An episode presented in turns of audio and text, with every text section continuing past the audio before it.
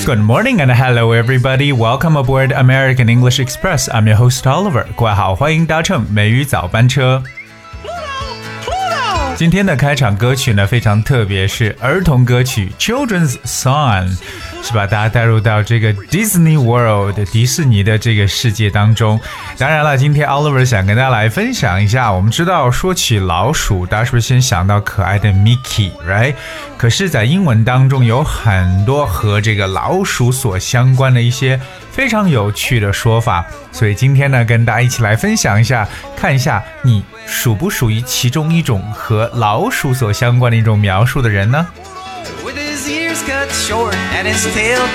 哎我们说到老鼠呢，相信很多人想到的单词就是 mouse，m o u s e，right？可是我们对于老鼠，其实会对于这个单词有两种不同的见解。第一种呢，a mouse is a small furry animal with a long tail，这就是我们所说的这个老鼠这个动物啊，它是一个 animal with a long tail。可是 a mouse is also a device that is connected to a computer，这是大家每天都使用的鼠标。我们对鼠标的说法同样也是 mouse。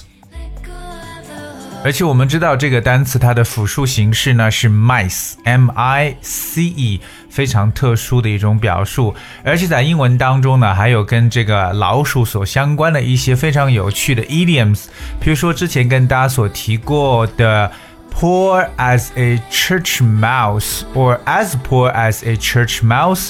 穷的像教堂的老鼠这样一种说法，其实就是表示一贫如洗，as poor as a church mouse。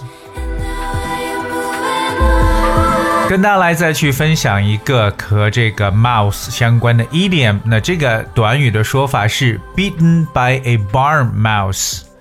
Beaten by a bar mouse. Beaten 就是 b i t t e n，就是 bite 这个词的过去分词形式，可以被咬了。Beaten by a bar mouse. Barn b a r n. Barn 这个词表示为谷物的意思或谷仓，应该是谷仓。那被这个谷仓的老鼠给咬了，到底是什么意思呢？可能大家会想不到。Bitten by a barn mouse. Okay, it actually means being drunk or tipsy. 其实就是一种酩酊大醉的感觉。为什么呢？因为我们知道在谷仓里边呢有 barley 有大麦，那这是 primary ingredient for most beer，可能就是很多的这个啤酒所生产的一个主要原料了。So it would have been kept in the barn, you know, making a potential fodder for barn mice。这也就是很多谷仓的这些老鼠呢偷吃的东西。所以说呢，beaten by a bar mouse 就表示为喝的酩酊大醉的一种意思。那我们知道，在英文中说到老鼠，除了 mouse 这个词之外呢，还有一个很口语化的说法，就是 rat R A T rat，OK，rat 也是非常常说的一种表述。比如我们常讲说，哎，我是鼠年出生的，就要说 I was born in the year of rat，OK，要使用这个单词。当然了，和 rat 有一个特别好用的一个短语，也是我们。可以说是高频率使用的一个短语，叫 smell the rat。smell the rat。smell that's S M E L L smell the rat。表面意思上，smell the rat 就是 感觉闻到老鼠了。But of course, if you smell a rat, you begin to suspect or realize that something is wrong in a particular situation. For example, that someone is trying to deceive you or harm you. 那么这个短语，呃，smell a rat，其实呢，我们把它翻成中文呢，就是感觉好像有什么事情不对劲儿，什么事情呢不妙，你产生了一丝怀疑。这个时候你就可以说，嗯，I smell a rat。 这是大家要特别知道的 rat 这个单词。可是我们也说过了，其实老鼠呢，在英文中还有很多很有趣的一些表述，表达成为不同的人。比如说，第一个我们叫 mall rat，mall，that's M A L L，mall rat，两个单词 ，mall 大家都认识，表示为商场，对不对？我们说的比较完整一点，会叫 shopping mall。什么叫做商场老鼠？Mall rat，OK。 Mall rats are young people who spend a lot of time hanging around in shopping malls with their friends. 哦，原来这个 mall rat 就指的是喜欢逛商场的人，对不对？特别呢，约上几个好友，没事儿我们就去逛商场，这种人呢就叫 mall rats。 我们是不是可以叫冒鼠啊？就是在这种贸易百货这种商场里边去逛的这些人叫 mall rat。Alright, that is the first one. So, are you a mall rat? I'm not sure, but we have another word. It's called shopaholic. 以前提过一个就是购物狂的说法，叫 shopaholic。而 mall rat 更多呢是喜欢花时间在商场里边去逛，那不一定去买东西了。OK, mall rats.。第二个呢比较容易去理解理解，叫 gym rat。gym that's G Y M。Gym，我们知道 gym 就是我们常说的健身房，对不对？健身房的老鼠，gym rat。What's a gym rat？Gym rat 其实呢就是表示那种跟我们刚刚所说的 mall rat 很像，它也是一个地点，就是整天呢没事就泡在健身房里去练肌肉的人。OK，just、okay, guys who want to work out in the gym，you know very often，you know that's called a gym rat。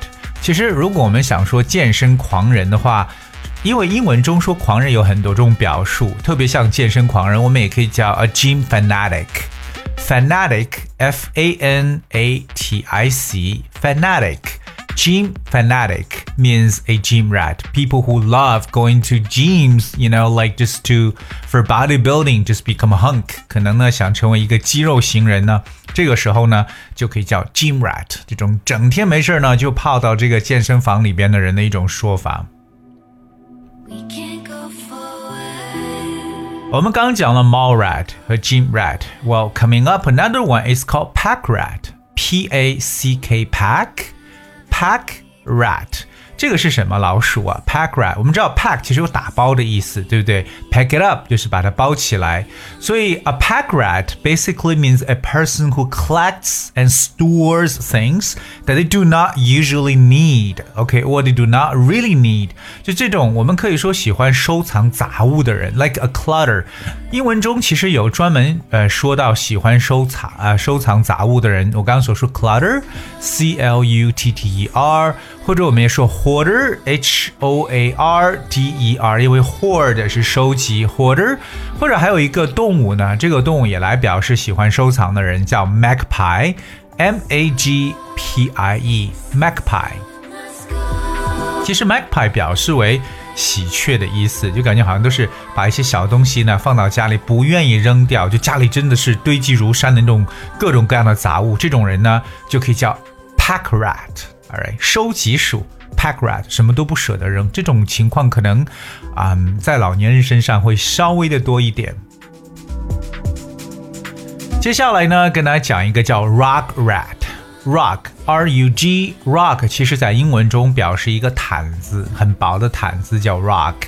Rug rat means that like it refers to kids, very small children who are not able to walk yet, who basically crawling on the floor. Those are called rug rat. 哦，原来这个 rock rat 指的是还不会走路的小孩子。我们知道，刚刚学会走路的小孩呢，我们叫 toddler，t o d d l e r，toddler，toddler 可能走路还不稳，可是已经慢慢开始学走路了。而我们今天学的这个 rock rat，r u g rock rock rat 就是还不会走路的孩子，只能爬。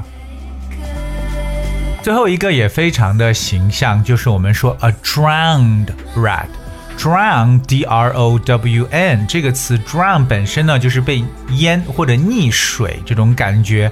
那溺水的老鼠 a drowned rat 其实就是我们中文中所说的一个概念呢，就是落汤鸡 a drowned rat。